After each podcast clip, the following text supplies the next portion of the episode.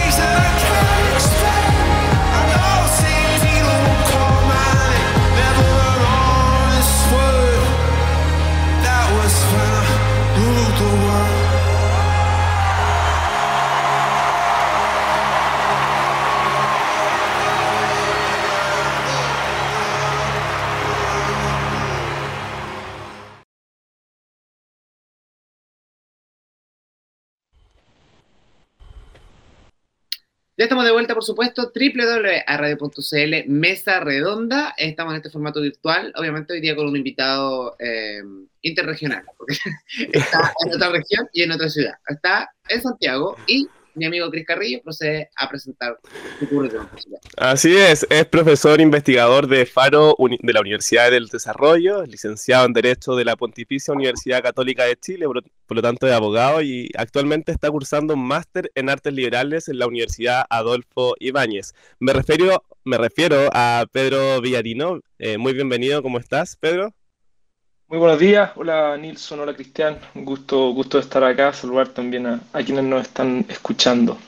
Oye, oye, Pedro, bienvenido, me imagino con mucho frío esta jornada, pero aún así vamos a, hablar un poco de ti, vamos a hablar un poco también de, los temas, de lo que está pasando, eh, y hablemos un poquito de, de, esta, eh, de tu carrera profesional, eh, principalmente. Me gusta siempre preguntar a la gente por qué, por ejemplo, elegiste ser abogado en algún minuto eh, o tenía había otra había otro eh, otra opción en el abanico o finalmente eh, siempre tuvo la intención de estudiar abogado.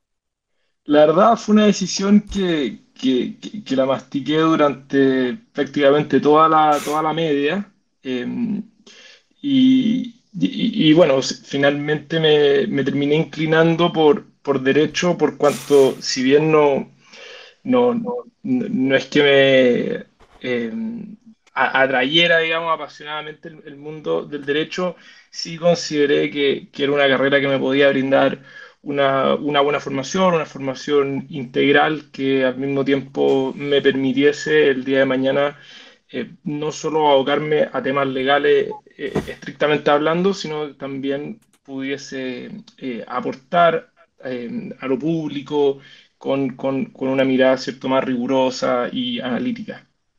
Buenísimo.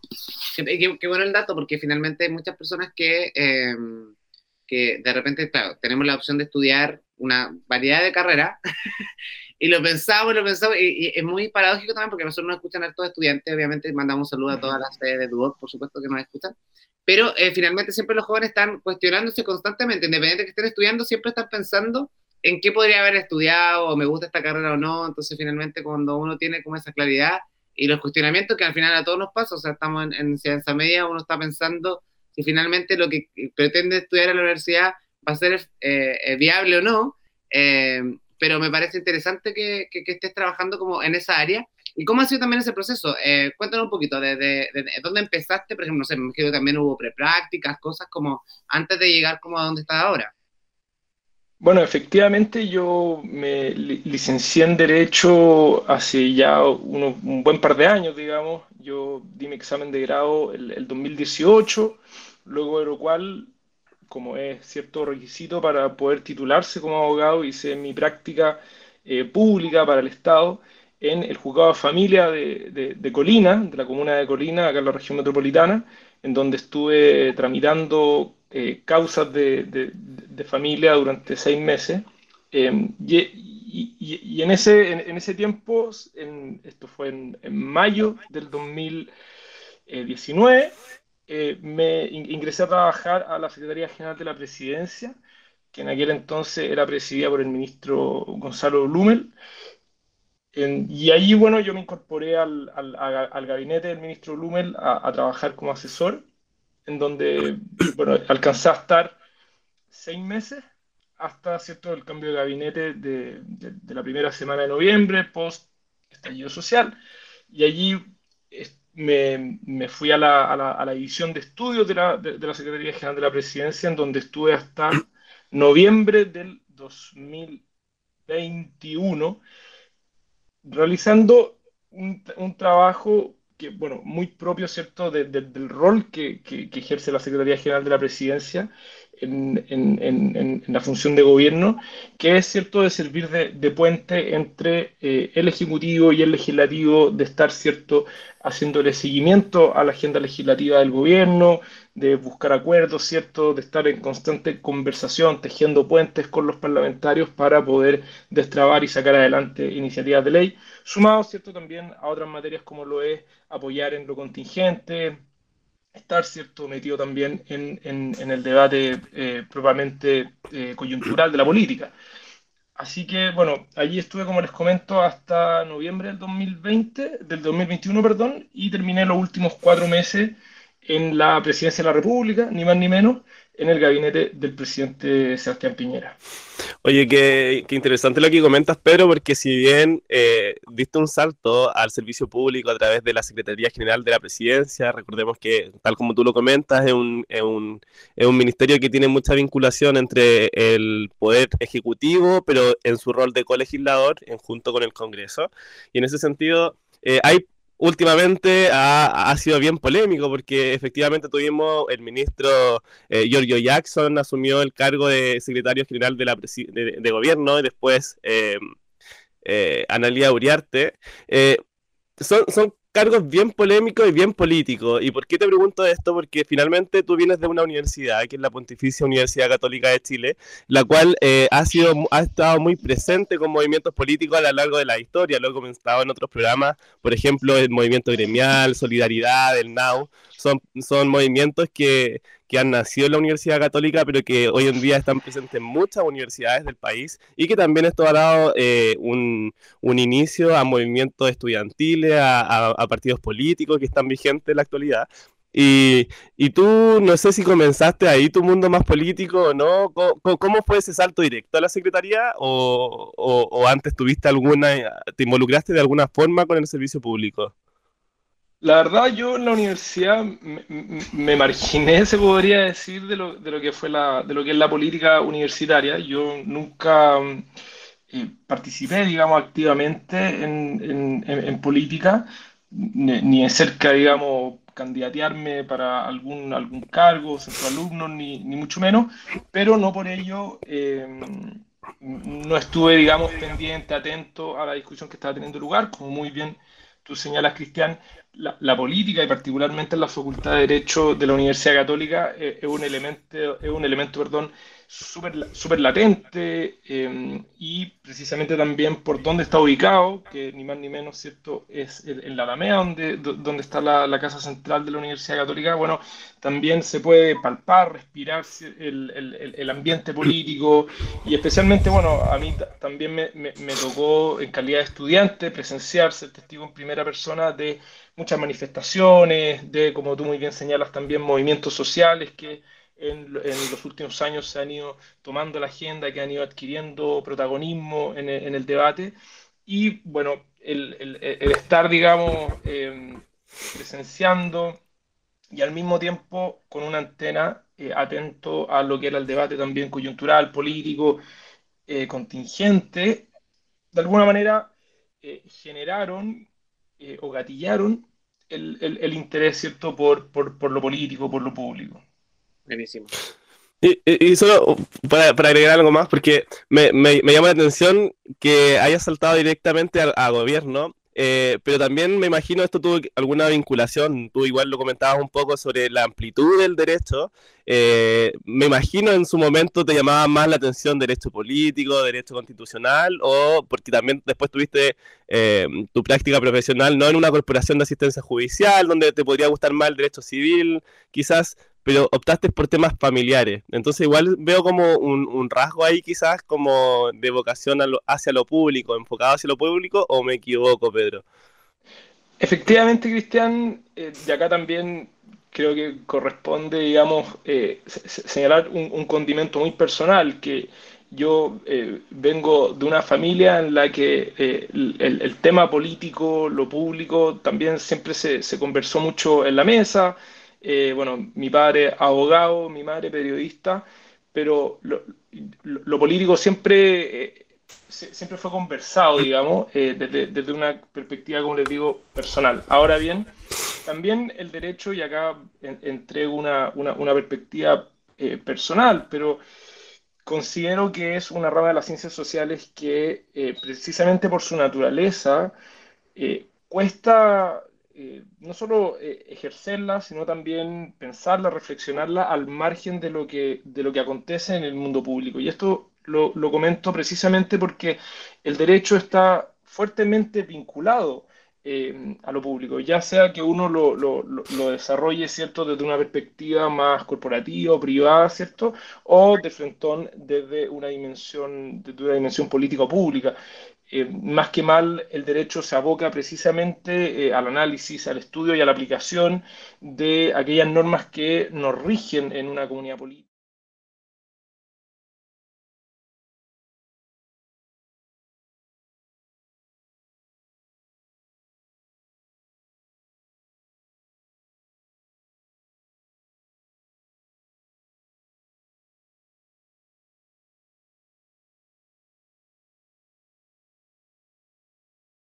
Esa dimensión que tiene el derecho.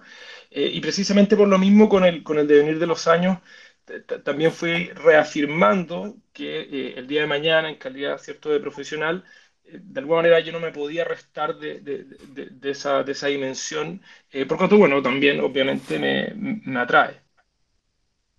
Claro.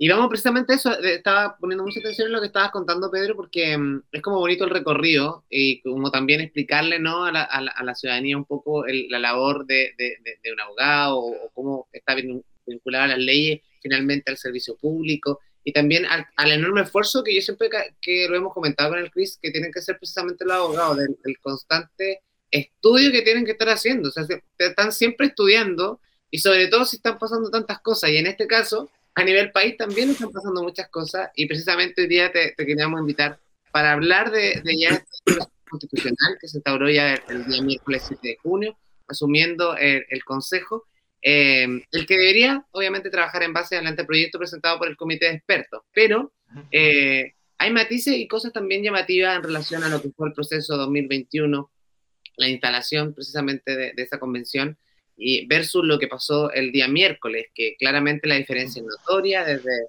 el inicio de, de, la ceremonia, con la presencia incluso del presidente Gabriel Boric, eh, la interpretación del himno en, en, en, plenitud, en completo orden, obviamente una ceremonia mucho más, más íntima e independiente de que no hubieron manifestaciones, hubieron manifestaciones, pero muy... Eh, eh, controladas. mira, sé que no voy a controlada. Yo creo que esta vez la prensa también hizo su pega, porque de alguna forma no se, no se enfocó en las protestas y le dio prioridad a lo que estaba pasando, precisamente con los consejeros. Eh, lo, lo, llamativo sí de este proceso desde el día uno ha sido este llamado a, a, dialogar y a construir acuerdos, ¿no? Eh, ¿qué, desde tu punto de vista, Pedro, qué, qué tan factible crees tú que va a ser este proceso? ¿O ya se ve que el proceso puede ser muy distinto a lo que fue el proceso 2021? Bueno, como muy bien tú señalas, Nilsson, lo que hemos podido constatar como ciudadanía hasta, hasta el momento ha sido efectivamente un contraste, a mi juicio, bastante notorio eh, respecto a cómo hasta ahora se ha desenvuelto el, este nuevo proceso constitucional eh, en, contraste a lo que fue cierto el, proceso de la ex convención constituyente. Eh, y en eso creo que transversalmente todos los sectores políticos han, entregado no solo un compromiso, sino también han reafirmado la, disposición y han valorado lo que fue el, desempeño de la, comisión de expertos. Y bueno, también como muy bien tú señalas, eh, la, la, instalación del, del, Consejo también fue una ceremonia eh, rodeada, ¿cierto?, de, espíritu cívico, de ánimo republicano, que, que, contrasta de manera notoria con, con, lo que fue el, acta de instalación de la, de la exconvención. Eh, creo que eso entrega líneas de cara al trabajo a esta segunda etapa que, que, comienza a, a, desarrollarse hoy. Recordemos que a las 10 de la mañana se va a llevar a cabo la primera sesión plenaria del Consejo Constitucional. Espero, y digamos, tengo, tengo, tengo la esperanza de que así sea eh, y siga eh, reinando, imperando un ánimo, un ánimo colectivo, de, de, escuchar al otro, de entender a quien piensa distinto, de buscar consenso y de no atrincherarse en, en posiciones dogmáticas que al final del día van a terminar eh, redundando en perjuicio no solo para el desempeño del Consejo Constitucional, sino también para todo el país en caso de que, bueno, el, el, el día de mañana, el 17 de diciembre, la propuesta se termine rechazando. Claro. ese también, es, también es un plus, porque aquí en adelante corren dos cosas en paralelo, ¿no? Tenemos por un lado al Consejo, que va trabajando su pega, eh, los republicanos son mayoría, por otro lado vamos a tener a la oposición en este caso haciendo su pega también, ¿no? Que en el fondo va a irle encontrando todas las trabas a este proceso y haciendo la campaña precisamente para que este proceso de nuevo, eh, entre comillas, y aquí me hago responsable de mis palabras, quizás se rechace en diciembre, ¿no? Ahora, el votante y el ciudadano común y corriente es muy influyente, nos dejamos influenciar por, por o sea, pasa un escándalo y ya nos dejamos influenciar. Entonces aquí eh, yo creo que es tarea de todos eh, informarnos ¿no? y ver cómo efectivamente funciona este proceso en la interna, por una parte, porque eh, ya, yo creo que ya todos, desde los medios de comunicación, desde los propios convencionales, en la edición pasada ya aprendimos de, de todos los errores, ya fue una sala de clase, ya fue una un periodo de ensayo y yo creo que ahora ya es el momento de, de, poner límites, ¿no? Eh, ya, no, el otro día nos reíamos un poco con Chris.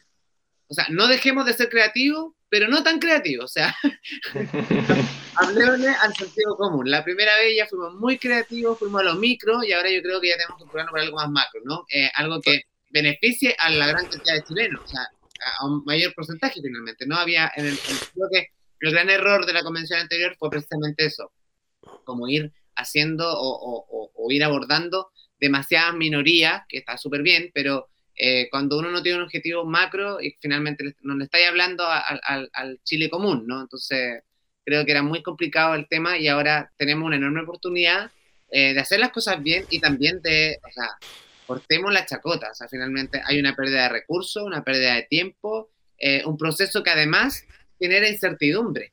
Eh, sobre todo el proceso anterior. Yo no sé cómo es ese análisis también, Pedro, desde el punto de vista también del efecto que puede tener en la ciudadanía vivir en una constante incertidumbre que directamente afecta en otros aspectos, desde la economía, la gente no invierte, empieza a preocuparse, me va a faltar el dinero, no sé, estamos, eh, tengo que emigrar, eh, o sea, hay una serie de problemas, problemáticas ajenas a un proceso que realmente genera este, este sentimiento o este sentir en la población. Bueno, efectivamente, y concuerdo con lo que tú señalas, Nilsson, eh, eh, el, país ya ha asumido en este, eh, en, este proceso desde hace ya un buen rato. recordemos que el, acuerdo por, la paz social y la nueva constitución se firma en, noviembre del 2019, o sea, ya van a ser cuatro años desde que eh, de alguna manera el país se embarcó en esta, en esta travesía, que no ha estado exento de oleaje, que no ha estado exento de dificultades, de crispación, de polarización. Y eso, qué duda cabe, ha, suscitado un desgaste en, la ciudadanía. Eh, bueno, en, parte pienso que, que, el, rechazo contundente que, de, lo que fue la propuesta de la convención simboliza o refleja ese, ese descontento, hastío por parte de la ciudadanía de una política que a ratos pareciera no estar dando el ancho, eh, que como muy bien tú señalaste, Nilsson, eh, en lugar de propender a, abocarse a lo que precisamente exige o requiere la política, que es a buscar acuerdo, a, a, a encontrar, digamos, el consenso sobre la base de la disuasión, bueno, en lugar de eso que vimos, vimos posiciones más bien de atrincheramiento, de, de, reforzamiento, de cámara de eco, de, no estar dispuesto a eh, querer escuchar al otro. Y eso, bueno, terminó como terminó. Eh, y precisamente por lo mismo, y acá haciendo eco de lo que ya varios consejeros han, han señalado, está muy latente y no solo en, lo que debiese ser el funcionamiento del Consejo, sino también en la percepción que tiene la ciudadanía. Eh, hasta hace poco las la, la mismas encuestas eh, señalan que gran parte de la ciudadanía no, no, rechazó, digamos, el, proyecto de la ex convención eh, tanto por el fondo como por la forma. ¿Qué quiero decir con esto? Que gran parte del desencantamiento que terminó deviniendo en el rechazo a la propuesta, más allá de las incongruencias de fondo eh, o las inconsistencias legales que, que, que, que, pudo haber, que pudo haber tenido el texto en sí mismo, fue la forma en que se llevó a cabo el debate fue la forma en que actuaron, en que se expusieron ante la opinión pública los convencionales, y eso al ciudadano, digamos, al chileno común y corriente, le generó, eh, le, generó desaprensión, eh, también enojo en algunas circunstancias. Eh, y, bueno, creo que como país no nos podemos farrear, dicho en buen chileno, eh, en una segunda oportunidad porque yo creo que una tercera no la vamos a tener. Eh, y como muy bien incluso lo señaló el presidente en la ceremonia de instalación, eh, el país necesita cerrar este proceso y lo, y, lo tiene que cerrar bien, digamos. Exactamente. Y sí, efectivamente concuerdo contigo, Pedro, en que la forma ha sido o fue lo que más afectó al proceso anterior eh, la convención anterior, y ahora la convención va completamente de una forma distinta, porque primero vimos cómo se trabajó desde un comité de expertos donde eh, distintos profesionales de distintas áreas, expertos, considerados expertos, digamos, eh, elaboraron un texto constitucional que ahora va a ser discutido en este Consejo de Consejeros Constitucionales, que dicho sea de paso, son 50 a nivel nacional, tres veces menos de lo que fue el año pasado o antes pasado. Eh, por lo tanto, se, toma el trabajo de una forma distinta. La forma cambia. Pero ¿qué hay del fondo, Pedro? Porque finalmente, eh, en el fondo, uno ve de que hay unas normas que están preestablecidas, como estos 12 bordes constitucionales, y esto sin duda va eh, o generó mucho acuerdo entre todos los sectores. casi la mayoría de, las normas, digamos, entre todos los sectores que están en, en la convención. Pero ¿Qué va a suceder cuando vayamos ya a la interpretación de las normas? Eh, quizás, por ejemplo, hay algunos que son más polémicos como otros, como Chile es un Estado eh, social y demócrata, eh, democrático de derechos, que ya cambia esa, esa mm, percepción o, ese principio del Estado subsidiario y lo, y lo cambia quizás volviéndolo un poco más solidario. ¿Qué, ¿Qué, opinión te trae esto a ti, Pedro? no sé si concuerdas conmigo en eso. Ah, Cristian, varios puntos a partir de, tu pregunta, porque, bueno, eh, las bases institucionales, hay que responder a la pregunta, en primer lugar, ¿por qué fueron, por qué fueron fijadas? ¿Cuál es la función que han de cumplir? Eh, y de qué manera ellas debiesen eh, influir, ¿cierto?, en el debate que nos va a tocar presenciar ahora de cara a los próximos cinco meses, en el funcionamiento del Consejo Constitucional. Y bueno, aterrizando en, una segunda dimensión, eh, la norma a propósito de lo que tú señalas del Estado Social y Democrático de Derecho. Eh, las bases institucionales que recordemos surgen como símbolo, se podría decir, de un acuerdo del, del, mundo político por eh, darle un nuevo cauce al, proceso constitucional. Después, cierto, de que había fallado el, el, primer proceso, el proyecto de la Convención Constituyente. Esas 12 bases lo que hacen precisamente es eh, de establecer, como muy bien lo señala su nombre, las bases que habrán de configurar, que habrán de estructurar la propuesta constitucional. Y el hecho de que se hayan establecido lo que busca precisamente es que no ocurra lo que ya ocurrió antes, que no ocurra, digamos, que en el marco de, este, de, un proceso constitucional se termine eh, anteponiendo o termine imperando eh, un ánimo más bien refundacional, que, que, busque eh, que busque, digamos, construir una, una, nueva nación o un nuevo país desde, la, desde cero. ¿Por qué? Porque no, no, se puede pretender al final del día, sobre la base de este proceso, construir un nuevo país de la noche a la mañana. Eso, desde, digamos, la evidencia comparada y a todas luces es, y a todas luces es, es, un ejercicio eh, bastante nocivo eh, para, para, para, un país desde el punto de vista institucional, desde un punto de vista político. Eh, y precisamente esas bases, lo que, las 12 bases, lo que hacen es eh, resguardar la tradición constitucional, la historia, y también se hacen cargo, que duda cabe, de muchos anhelos, demandas y, y, y, de temáticas que han estado en la palestra del, del debate político.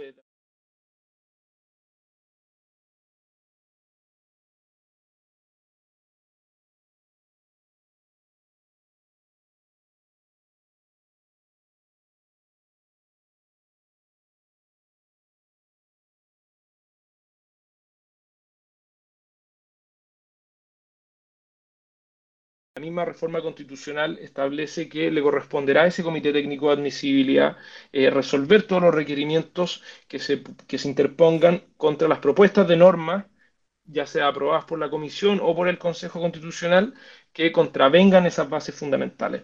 Entonces, de alguna manera, va a ser las veces de centinela, de guardián eh, de las 12 bases, eh, precisamente porque lo que se busca es resguardar los, los límites eh, que, que, que, debiesen propender a entregar un texto eh, donde, como muy bien lo señalaba Nilsson antes, impere el sentido común, impere la mesura y no la ibris, digamos, y el ánimo de eh, partir todo desde cero, como ya lo vimos en, en, en el intento de la convención. Por otro lado, Pedro, igual eh, yo siempre he, sido súper crítico en el programa, yo creo que durante lo que duró la ex convención, eh, lo dije siempre, creo que el gran error también fue la forma de comunicar.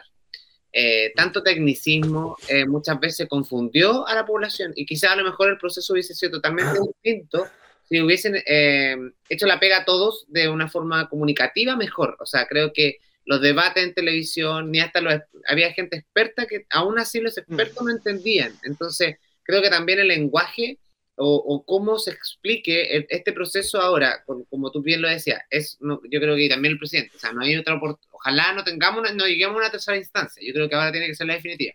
Pero eh, también esa, esa misión también de todos, ¿no? De cómo eh, este comité de expertos, junto a los consejeros, de alguna forma, le van a explicar a la ciudadanía común y corriente, y, hago hincapié en eso, porque la ciudadanía común y corriente es la que va a votar, la que está más entusiasmada con el tema, eh, lo entienda y lo vaya digiriendo eh, paso a paso, aún manteniendo estos bordes que ya lo, mencionabas tú, pero...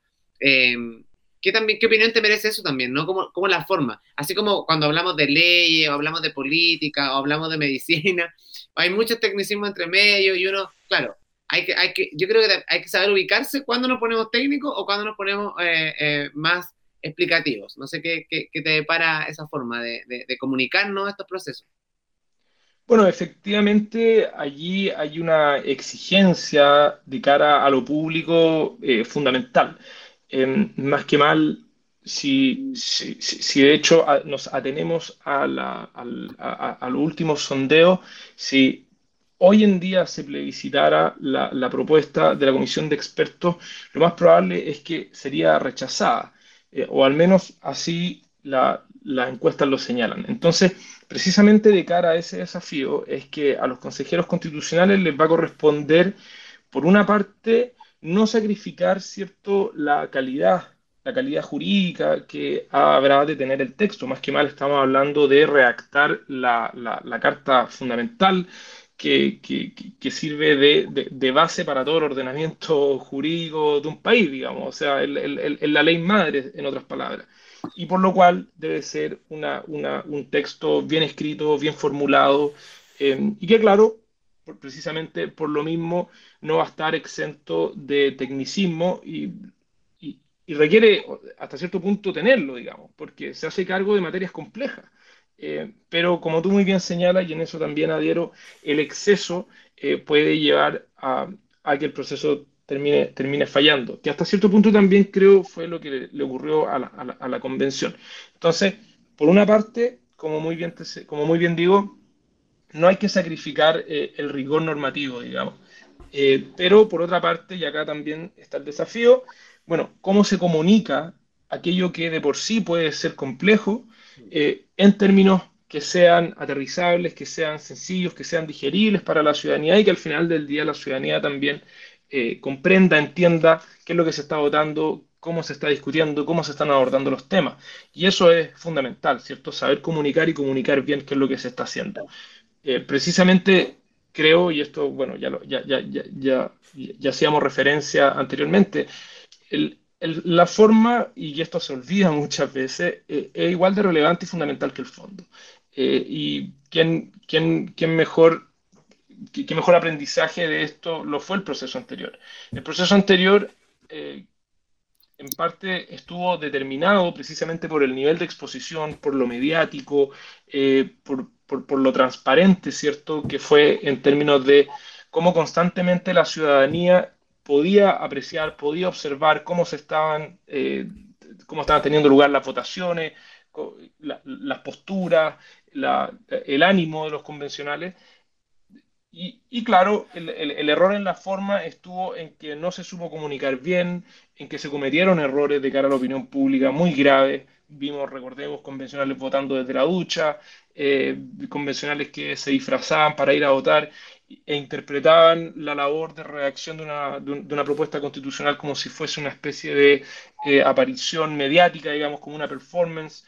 Y eso, claro, por supuesto que, perjudica, por supuesto que, le hace daño al proceso. O sea, considerando que, claro, la ciudadanía eh, de, alguna manera depositó en este proceso expectativas, anhelos, deseos, digamos, y que obtiene como respuesta, más que un proceso serio, riguroso, obtuvo una especie de reality, digamos, donde eh, había una pareciera, parecía prevalecer más bien un ánimo por eh, suscitar ciertos más likes o eh, quien gritaba más fuerte en lugar de eh, abocarse a buscar puntos de entendimiento, puntos de encuentro, consenso y acuerdos, digamos, entre las distintas miradas y visiones de mundo que había dentro de la convención. No pudiste haber resumido de mejor manera. Eso te va a decir, ocupó tus palabras, Nilsson. un, verdadero reality del proceso anterior. Oye, vamos a ir a la pausa musical, a la vuelta vamos a conversar con Pedro. Ahora, el rol que de alguna forma tendrá el presidente Gabriel Boric, lo vimos este día miércoles ahí saludando a los consejeros, pero vamos a ver cuál va a ser el rol, porque a diferencia del proceso anterior, hay que recordar que le pasó la cuenta. Así que vamos a hablar un poquito de eso y qué impacto también puede tener o, qué, o cómo el gobierno se va a ir tomando este proceso a medida que avanza. Así que vamos a la pausa musical. A la vuelta seguimos conversando con Pedro Villarino, eh, haciendo un completo análisis de lo que está pasando con nuestro consejero y este nuevo proceso constitucional que viviremos durante todo este año 2023 hasta el 17 de Hold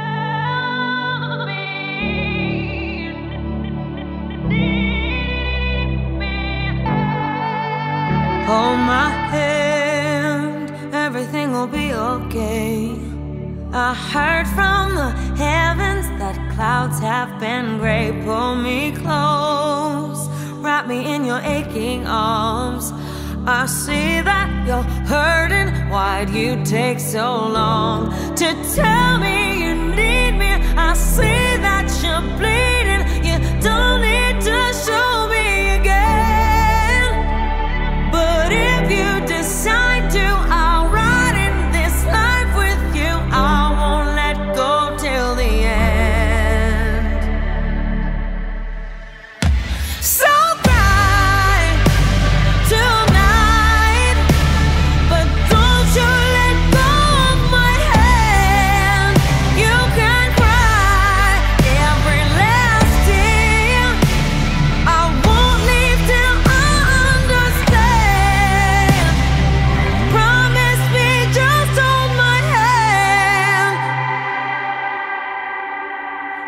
Raise your head, look into my wishful eyes. That fear that's inside you will lift, give it time. I can see everything you're blind to now. Your prayers will be answered. Let God whisper how to tell me you need me. I see that you're